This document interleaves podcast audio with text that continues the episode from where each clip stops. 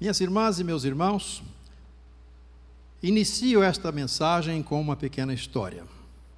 Era uma vez um jovem casal de trabalhadores rurais que, nos meados do século XX, resolveu deixar sua terra natal, no sudeste do Brasil, e seguir em direção ao sul do país. Eles tomaram essa decisão em busca de melhores oportunidades de trabalho numa região que se encontrava em grande desenvolvimento e que chegou a ser considerada como verdadeira Canaã brasileira. E por causa da fama de sua fertilíssima terra roxa, ela atraía para si mineiros, paulistas, baianos, fluminenses, além de filhos de imigrantes japoneses, italianos, espanhóis, portugueses, suíços e muitos outros. A nova residência da pequena família, formada por pai, mãe e um filho, foi uma casa de madeira já bem velha, sem água encanada e sem banheiro, localizada na zona rural, num sítio que pertencia aos novos patrões daquela família. Ela se, se, situava num vilarejo onde havia farta plantação de café e de outros cereais, como soja, milho trigo, cana-de-açúcar, cana-de-açúcar e laranja. A cidade mais próxima daquele vilarejo ficava a sete quilômetros de distância. O casal dessa história se converteu a Cristo ainda na juventude e começou a ser alfabetizado com o auxílio da leitura da Bíblia. O marido revelou-se verdadeiro evangelista foi sempre ativo na igreja de sua nova localidade, onde exerceu diversos cargos de liderança. Nossos corajosos irmãos tiveram oito filhos, cinco homens e três mulheres, sendo que as três meninas faleceram antes de completar três anos de idade, e o menino nasceu morto. Sobreviveram quatro filhos homens. Portanto, dos oito filhos, quatro nasceram já naquela terra, a Canaã brasileira. A mãe, profundamente marcada pela perda de quatro filhos, ainda na primeira infância, achou-se muito apreensiva durante sua última gravidez. Tinha receio que fosse outra menina e que viesse a nascer morta ou a falecer nos seus primeiros dias de vida. Por isso, ela orou ao Senhor e entregou a criança em suas mãos, mesmo antes de nascer.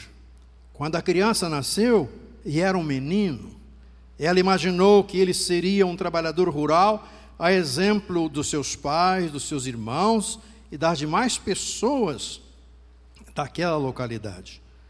Já no coração do seu esposo, durante o transcorrer de diversos dias, pairava uma interrogação: será que o caçulinha sobrevirá? Sobreviverá?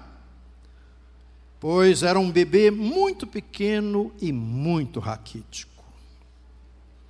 Um dos seus irmãos, já com 11 anos de idade, ajudava a mãe a cuidar dele. Sua demanda de cuidado era tão grande que ele se tornou o centro de atenção de sua família. E, para a alegria de todos, com a bênção de Deus, o menininho sobreviveu. Nos dias 7 de outubro de 1959, quando o caçulinha completou seis anos de idade, a família transferiu sua residência da zona rural para uma cidade grande, no mesmo estado onde a influência da igreja se tornou mais forte na vida de todos eles. O caçulinha seguia crescendo e sobrevivendo aos intempéries da vida, e agora, em sua nova cidade, recebia especial assistência religiosa de uma missionária americana que marcou profundamente a sua vida. Todos os quatro filhos dessa história receberam uma forte orientação quanto à fidelidade na presença aos cultos, tendo sido muito influenciados pela igreja durante sua infância, adolescência e juventude. E quanto ao caçulinha, diz a história que ele veio a tornar-se um pastor muito abençoado por Deus. Assim, aquele destemido casal, além de ter colhido muitos frutos dos cafezais e de outras culturas, colher uma preciosíssima vida que foi ofertada ao ministério do Evangelho. A obra do episcopado, como diria Paulo apóstolo em sua primeira epístola a Timóteo, capítulo 3, versículo 1. De quem estamos falando, irmãos e irmãs? Os personagens dessa história são nossos irmãos queridos Antônio Neves de Souza e Sebastião Evangelista de Souza, pais do garotinho. A missionária é nossa irmã Charlene Oakes, e todos já na glória com o Senhor.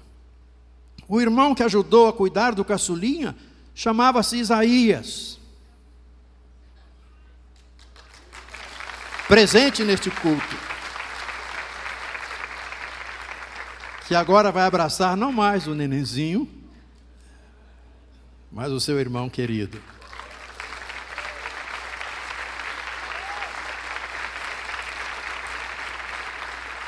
E o caçulinha, quem é?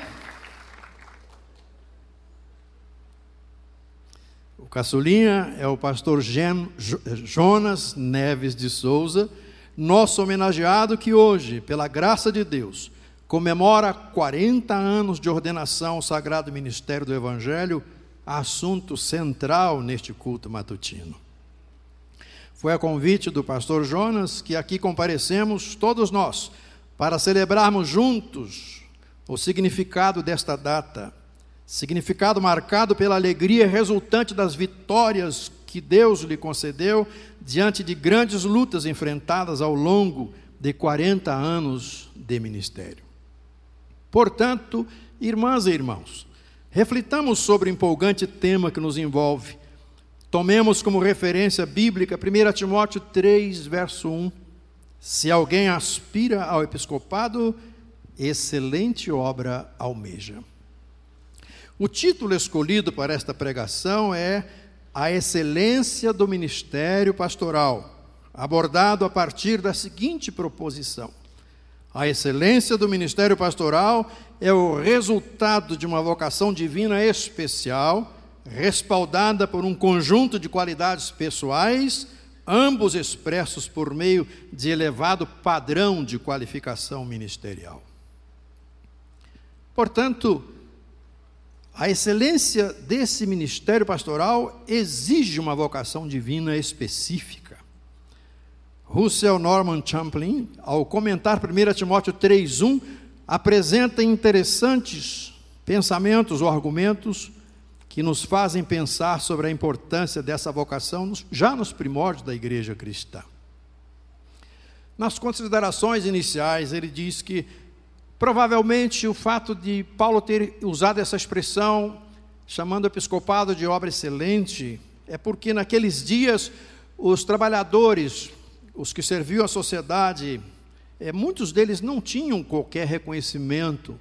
Então, eles serviam à sociedade como funcionário do Estado, digamos assim, mas por uma questão de dedicação mesmo.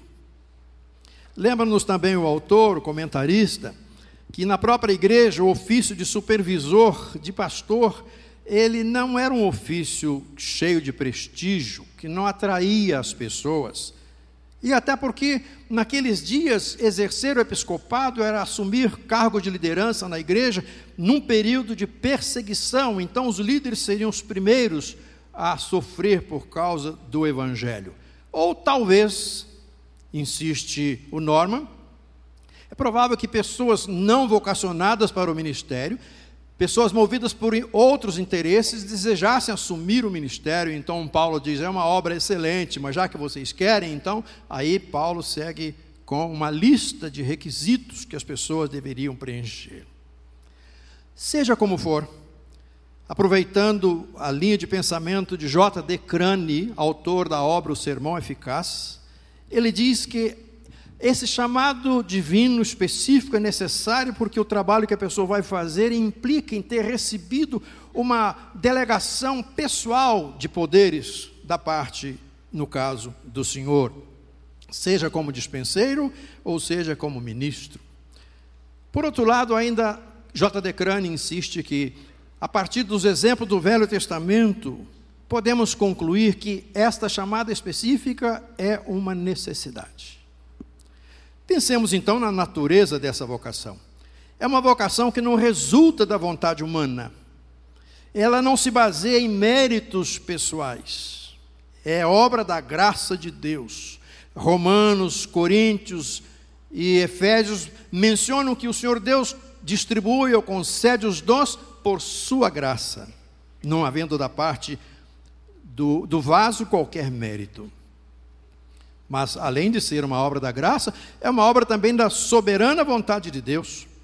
Lá em Marcos 3, Jesus reunido com os doze, ali naquele trecho tem uma expressão muito interessante que o pastor René sempre grifava. Ele chamou os que ele mesmo quis. E aí está a soberania de Deus. Se nós avançarmos para outros trechos, como em Romanos também, os dons são concedidos segundo a vontade de Deus. Em Coríntios, é a mesma vontade de Deus que está presente ao distribuir os dons, conforme lhe agrada. E lá em Efésios, igualmente, os dons são concedidos por causa da soberana vontade de Deus. Então, não é a pessoa que se chama, não é a pessoa que se escolhe, pelo contrário, como disse o Senhor Jesus Cristo, não fostes vós que escolhestes a mim, mas eu escolhi a vós. Bom, pensando assim, temos tantos exemplos do Velho Testamento, chamado de Moisés, de Abraão, de Isaías, de Jeremias, que o tempo não me permite mencionar com mais detalhes. Mas também no mundo dos apóstolos, além de Marcos 3, nós temos a igreja reunida em Atos 13, lá em Antioquia, e num dado trecho do relato diz: pareceu bem. É, aliás, havia profetas e mestres na igreja, e por intermédio de um deles, o Espírito Santo falou: Separai-me a Barnabé e Saulo.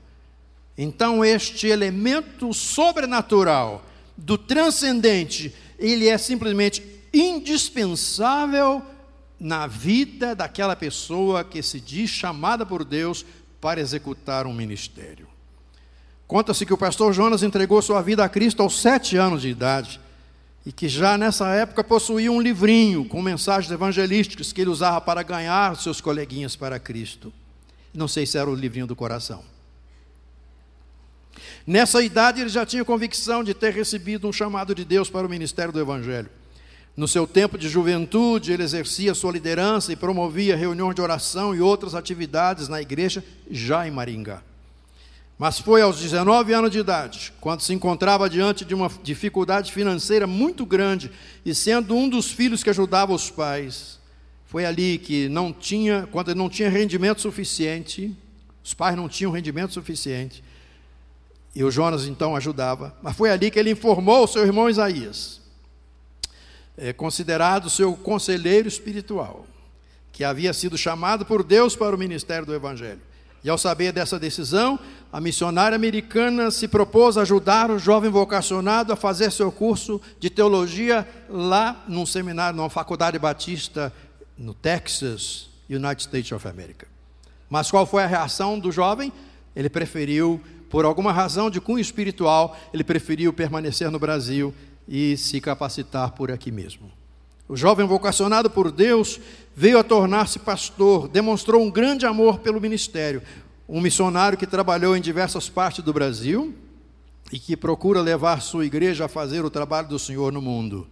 Trata-se de uma pessoa muito carismática que tornou-se motivo de grande alegria para a sua família que se sente muito honrada e agradecida pelo que Deus tem feito na vida dele e através da vida dele.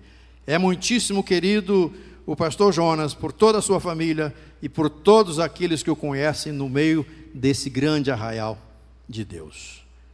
Mas, meus irmãos, a excelência do ministério pastoral, além de exigir uma vocação divina específica, exige também um conjunto indispensável de qualidades pessoais.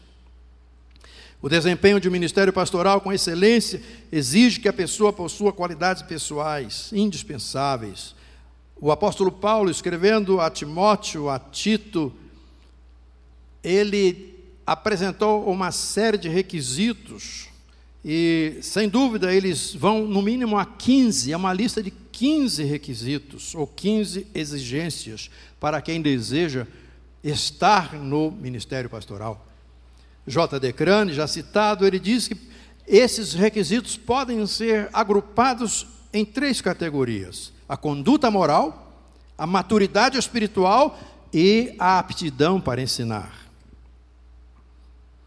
Ora, além da experiência de conversão a Cristo, o obreiro, aquele que é o pastor ou pastora, que tem em sua vida esse ministério pastoral excelente, precisa, portanto, cuidar muito da sua conduta moral, cuidar da sua maturidade espiritual e preparar-se para se dedicar à ação docente que a igreja desenvolve no dia a dia da sua missão.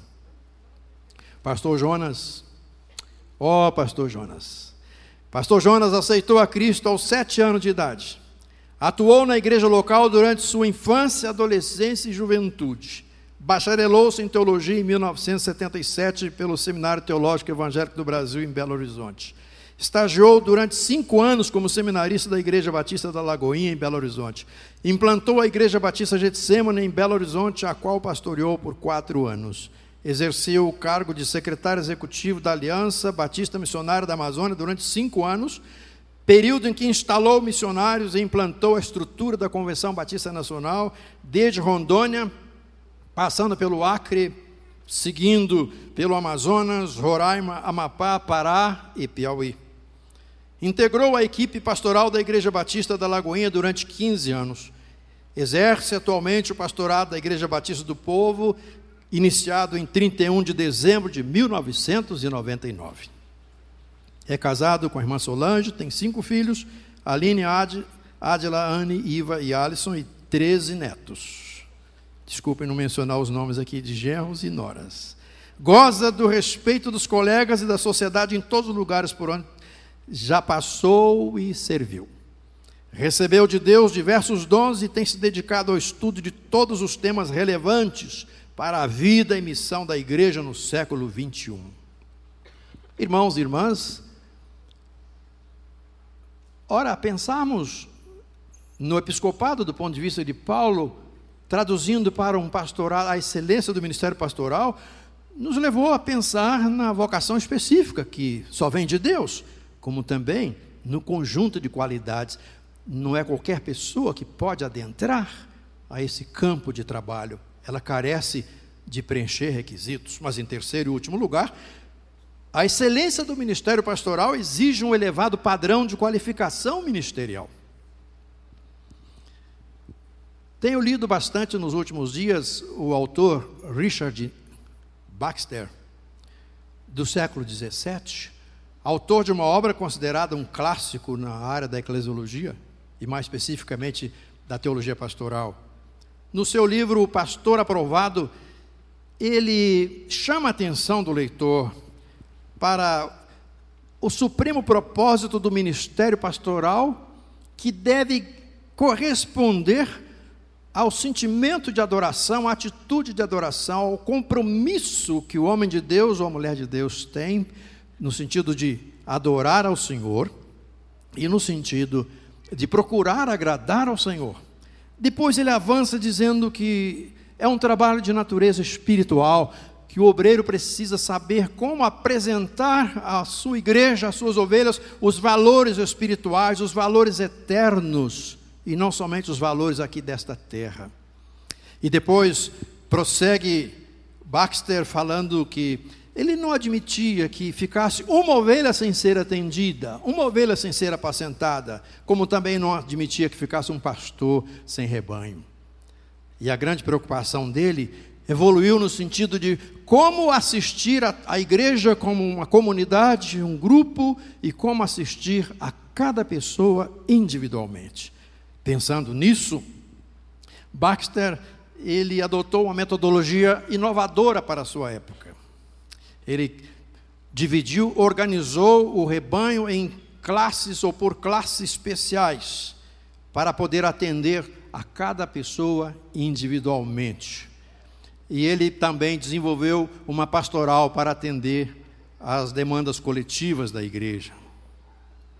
No entender dele, a principal preocupação do pastor ao pensar nas necessidades dos indivíduos primeira preocupação seria trabalhar para levar os cristãos nominais a ter uma real e genuína experiência de conversão, fato que nos dias de Baxter era muito normal nas igrejas da Inglaterra, no caso, igreja oficial e muitos cristãos nominais. Baxter dizia então que o pastor precisava trabalhar muito para que as pessoas que estavam no seu rebanho, sem experiência genuína de conversão, pudessem ser levadas a Cristo para nascer de novo, para realmente se converterem. Mas, em segundo lugar, ele via que as demais pessoas já tidas como convertidas precisavam receber uma atenção pastoral voltada para a sua edificação. E pensando nisso, ele dizia que essa edificação precisava alcançar a confirmação, ou melhor, promover a confirmação dos convertidos, o progresso deles na fé, a preservação deles em Cristo, a consolação e o encorajamento. Assim, Baxter dividiu o seu rebanho da seguinte forma: aos novos convertidos e aos neófitos da fé, que ficavam agrupados, uma atenção própria para essa classe ou categoria. Também aos que estavam moralmente impedidos, pessoas que aceitaram a Jesus, estavam na igreja, mas não cresciam espiritualmente porque tinham em sua vida impedimentos que ele chama de impedimentos morais. Cabia então ao pastor identificar esses impedimentos e ajudar o irmão ou a irmã a superá-los para poder crescer. Baxter também fala daqueles que são tentados. Ele, ele instituiu um modelo de pastoreio que lhe permitia identificar qual era o membro da igreja que estava numa situação de tentação, uma espécie de missão de risco, situação de risco, para oferecer àquela pessoa uma atenção especial. Aí ele se reporta aos que tinham caído, caído espiritualmente falando que precisavam de uma atenção pastoral para que fossem recuperados ou restaurados. E quanto aos que estavam sofrendo por motivo de uma doença ou qualquer outra razão, Baxter desenvolveu uma pastoral voltada para o consolo deles. E os fortes, aqueles que não corriam qualquer risco visível, ah, os que estavam firmes, os colaboradores, os atuantes, Baxter dizia que esses também precisam de um acompanhamento para serem encorajados e desenvolverem a prevenção com relação às quedas e tudo mais. Se Baxter vivesse hoje no Brasil, nós diríamos que esta lista teria que crescer um pouco mais. Hoje, a exemplo do que faz esta igreja, temos que pensar nas pessoas em situação de rua. Temos que pensar na grande quantidade de irmãos e irmãs desempregados, nos estudantes, nos militares, nos migrantes e nos imigrantes. O que nós podemos fazer quando nós imaginamos um rebanho, quando nós mapeamos um rebanho, pensando em direcionar melhor nossos esforços pastorais para que fiquemos ali onde Paulo disse: excelente obra almeja. Baxter fala que, do ponto de vista coletivo, cabia ao pastor então cuidar muito bem da pregação da palavra, da ministração das ordenanças, da direção do culto não se esquecer do cuidado geral com as famílias, com os enfermos e com a disciplina da igreja, posto que alguns ministros daquela época desejavam que o próprio Estado cuidasse da disciplina dos membros da igreja. E Baxter estava numa luta, não, essa aí é uma tarefa nossa, nós não podemos terceirizar, nós temos que cuidar da disciplina da igreja. Então, um elevado padrão de qualificação ministerial, sem dúvida. O padrão ministerial adotado pelo pastor Jonas na Igreja Batista do Povo, com a qual trabalha desde o ano 2000, é um padrão que possui elevado nível de qualificação. Se não, vejamos, irmãos e irmãs. A igreja conta com aproximadamente 7 mil membros. A igreja conta com uma equipe pastoral competente. A igreja conta com um grande grupo de obreiros voluntários.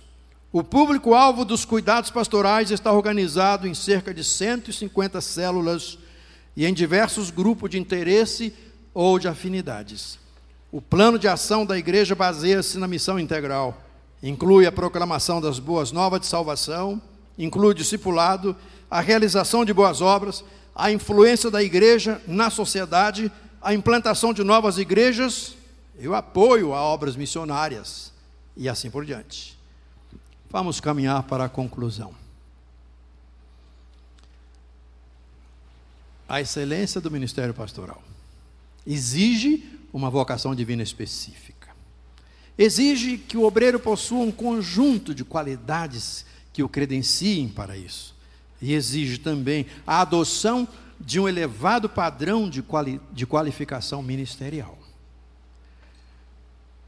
A título de conclusão, irmãos e irmãs, gostaria de dizer que o pregador procurou discorrer sobre o tema a excelência do ministério pastoral, afirmando que essa excelência resulta de uma vocação divina especial, repito, respaldada por um conjunto de qualidades pessoais, ambos expressos por meio de um elevado padrão de qualificação ministerial.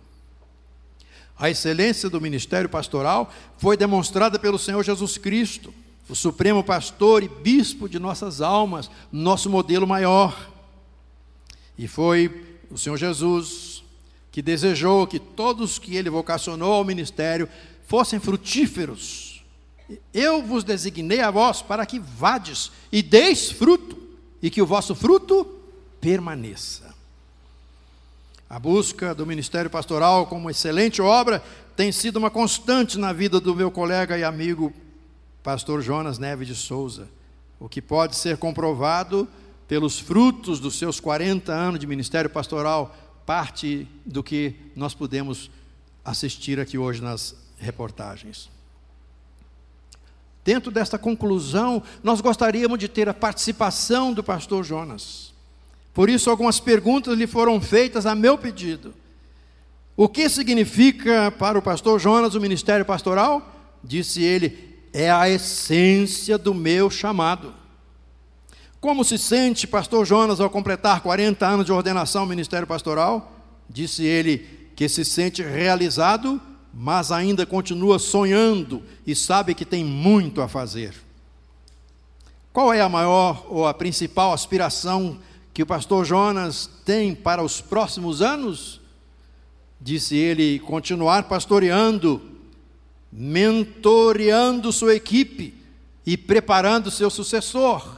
E pelo que ouvimos aqui agora de manhã, o desejo é que o irmão fique mais 40, mais 80, só Deus sabe, só Jesus na causa para saber quantos anos mais. E o hino preferido do pastor Jonas é uma espécie de lema pessoal. Diz que é, disse ele, Tu és fiel, Senhor. Portanto, irmãos e irmãs, a personalização da pergunta que Jesus fez a Simão Pedro é a melhor maneira de estabelecer o tom conclusivo desta pregação, pois nesta celebração a ação de graças se mistura com a renovação dos votos ministeriais. O Senhor Jesus Cristo disse: Simão Pedro, tu me amas? E a resposta todos sabemos: Sim, Senhor, tu sabes que eu te amo. Por três vezes ele repetiu a pergunta e a resposta foi a mesma. Tu sabes que eu te amo, tu sabes de todas as coisas. Se pudéssemos tra transportar para aqui agora aquele cenário em que Jesus se encontrava com Simão Pedro, e ele se encontrasse com Jonas, quem sabe ele perguntaria: Jonas, filho de Antônio Neves de Souza e Sebastião Evangelista de Souza, tu me amas?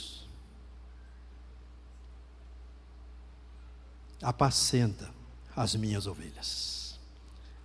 Por fim, diante de tão grande privilégio e não menor responsabilidade, convém que se encerre este sermão com a oração do reformador Lutero com acompanhamento silencioso do pastor Jonas e de todos os pastores e pastoras presentes nesta celebração, ou, se o desejarem, que também participem desta oração que será projetada no nosso telão neste momento. Fiquemos de pé. Convido o pastor Jonas para estar aqui com a nossa irmã querida Solange.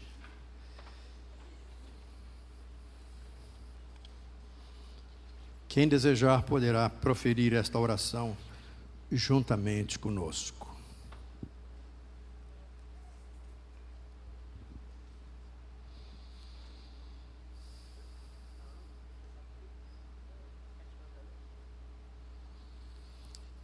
Ivone, vem cá um pouquinho.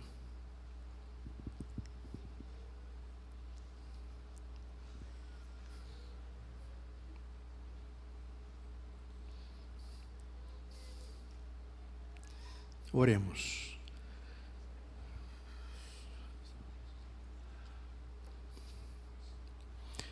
Ó Senhor Deus, Pai dos céus, sou realmente indigno do ofício e do ministério, no qual devo fazer conhecida a tua glória, educar e servir esta congregação. Mas desde que tu me indicaste para ser um pastor e mestre, e deste preciso do ensino e da instrução, se tu meu ajudador. Então, se for do teu agrado realizar alguma coisa através de mim, para a tua glória e não para a minha, ou para o louvor do que é meramente humano, concede-me, pela tua pura graça e misericórdia, uma correta compreensão da tua palavra e que eu possa também cumpri-la diligentemente. Ó Senhor Jesus Cristo, Filho do Deus vivo, tu, pastor e bispo de nossas almas, envia o teu Espírito Santo para que ele possa atuar comigo, ou, na verdade, que ele possa agir e fazê-lo por intermédio do teu divino poder e de acordo com o teu bom querer. Amém.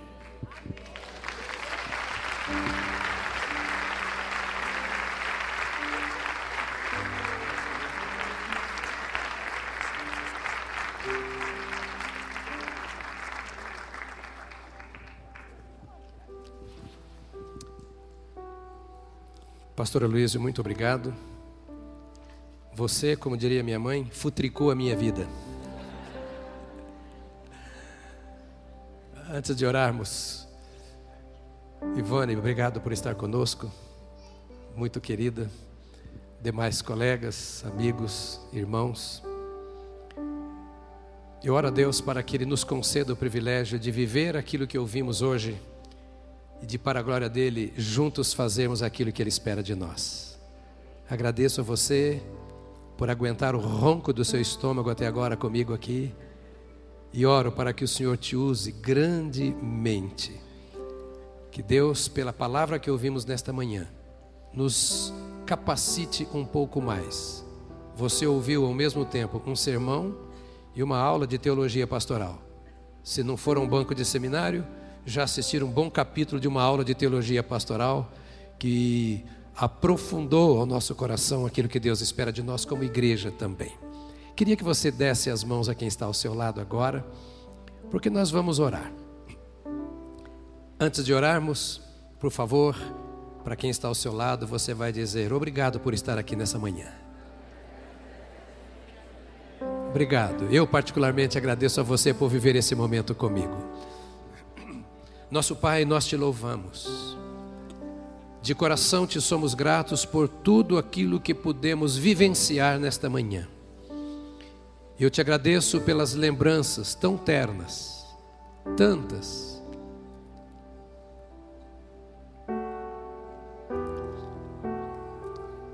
Que tu trazes ao meu coração.